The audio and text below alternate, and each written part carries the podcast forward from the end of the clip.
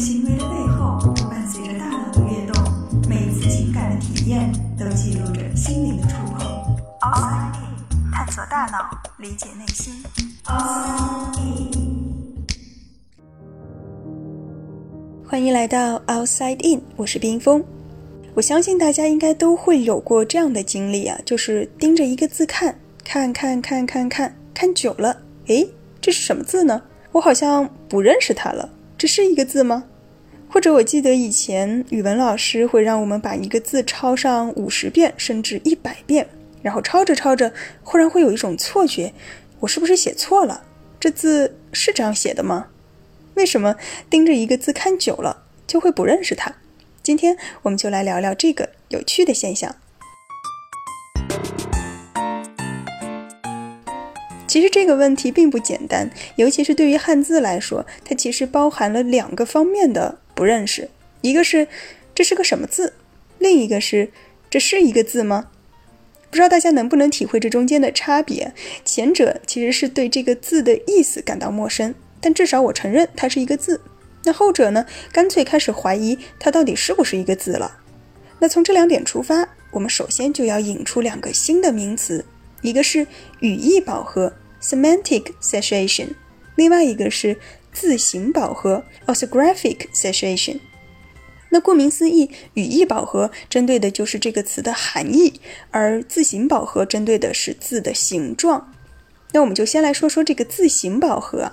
这个概念呢，最早是一九九四年由来自中国台湾的一位心理学家郑昭明他提出的。它还有一个更加通俗的名字，叫做字形解体，也就是说，这个字散架了，解体了。那我们知道，汉字呢，它是由偏旁部首组成的，不同的字它的结构也不一样。那么汉字它是不是也像我们搭房子一样，有的结构它可能牢固，不容易散架，而有的结构就不那么的结实呢？研究者做过这样一个实验。他们让被试者在电脑屏幕上看不同结构的汉字，但是每一个都会看很长的时间，让他们盯着看。当他们感觉到快要认不出这个字的时候，就要立即摁下一个按钮。结果发现，上下结构和左右结构的字，平均大约是二十六秒会出现开始解体的这个征兆，而全包围结构或者是独体字呢，平均要在三十一秒才会开始解体。我觉得这个应该比较容易理解，因为上下左右结构的字本身给人的感觉就是一半一半的，很容易拆分；而全包围或者是独体字呢，它们在外形上看是一个整体，给人的感觉也会是比较结实和牢固的。那除了结构之外啊，研究者还发现，这个字整体的读音和半边读音是不是一致也有很大的关系。比如说“若”，就是若即若离的这个“若”。它上面是一个草字头，下面是一个右边的右，那这个右和弱的读音就是不一致的。另外还有比如说道理的理，那右半边是里面的里，它和整个的理字读音是一样的，所以这个弱就会比理解体的速度要快。但是呢，他们发现啊，偏旁是不是表意就不那么重要了。比如说像江河湖海的河。它三点水就很容易和这个河流啊什么的给联系到一起，所以这个三点水是表意的。但是呢，像嗯绿色的绿，它的这个绞丝旁不那么容易联想到颜色方面的东西。他们发现啊，边旁是不是表意影响并不是很大，主要还是跟读音有关。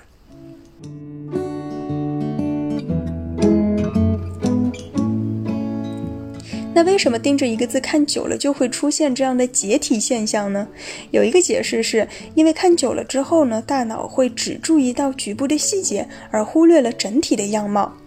像汉字，它和许多的拼音文字不同，很多学者都认为我们在看汉字的时候，大脑是倾向于进行一个整体的处理。当然，我指的是懂汉字的人。如果你让一个完全不懂汉字的人来看，那在他看来，还是一笔一画是拆分开来看的。那我个人理解呢，这可能就类似于我们识别人脸也是看整体，而不是通过细节特征去记忆。所以有时候可能一个人我们认识了很多年，但是你要突然问我他是单眼皮还是双眼皮，他戴不戴眼镜，我可能会一下子反应不过来，因为感觉好像从来没有特别去留意过。同样的，如果我突然问你单人边旁一个牛字是什么字，你可能也会反应一会儿，要在手上写出来才会恍然大悟。所以，当我们盯着一个字看了很久，我们的注意力就会不断的去寻找新的目标，而这个新的目标很可能就是每一个字里面的不同的部分。刚开始，我们或许是在偏旁部首之间跳跃，那么到后来呢，可能就会变成每一笔每一画之间的切换。那这个时候，我们的整个字其实就已经解体，认不出来了。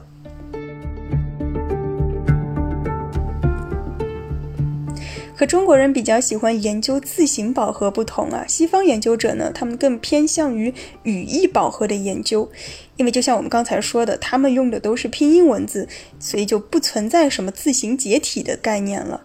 当然，这也可能是为什么语义饱和它提出的时间要比字形饱和早了差不多有三十年，因为毕竟拼音文字比我们的方块字，它在全世界的使用范围要广得多。那比较有意思的是呢，语义饱和的概念，它第一次提出是在一篇博士毕业论文里面。一九六二年的时候，加拿大 McGill 大学的一位博士生，他在他的博士论文当中提到说，这种现象可能是因为神经疲劳，或者我们叫反应性抑制，就是说，当一个脑细胞第二次放电的时候，它需要比第一次消耗更多的能量，那第三次又会比第二次需要更多能量，直到有一次。它不反应了，除非你再等上几秒钟，让它再回一回神。他的解释就是说，当你重复一个单词的次数越多，你去理解它所需要的精力就会越多，大脑就会感到越来越累，最后罢工了。那类似的现象其实还有很多，比如说我们听一个英文单词的时候。就像我前面说到过的一个 saturation 饱和，如果我们不断的重复重复 saturation saturation saturation saturation，你就会越来越觉得，哎，我好像不知道这个词是什么意思了。之前就有过一个这样的实验，他们让被试者听一个英文单词 furniture，就是家具，然后呢重复三十遍让他们听，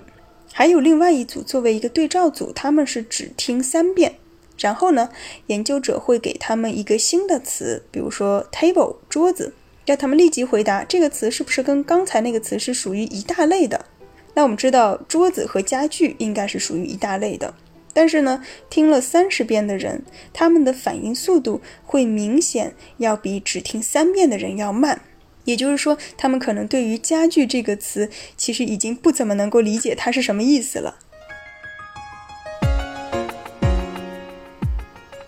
事实上，如果我们跳开语言的范畴，会发现类似的情况在生活中也是很常见的。比如说，我们把手伸进冷水里面，刚开始会觉得好冷啊，但是很快就会觉得，诶，没那么冷了。或者，我们用指甲掐自己的肉，刚掐的时候啊，好疼，但是过一会儿呢，就会觉得好像也不那么疼了。或者我们搬了新家，可能一开始会觉得窗外的噪音好大呀，但是住了一段时间之后就不会觉得有那么吵了。为什么最初强烈的感觉会随着时间而慢慢减弱呢？这可能是因为我们的大脑对于外部重复的刺激会产生一个习惯化的过程，也就是说，同样的刺激重复了多次之后，反应就会越来越不敏感。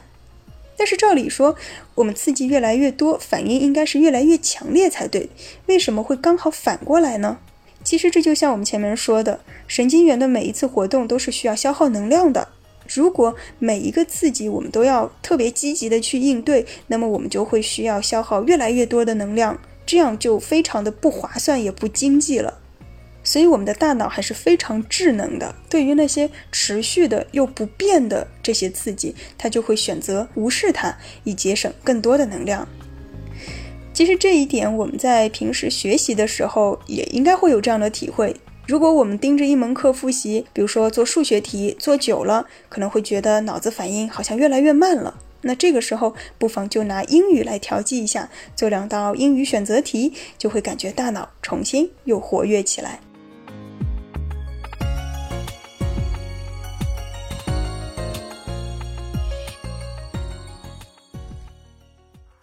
脑，理解内心。Outside in。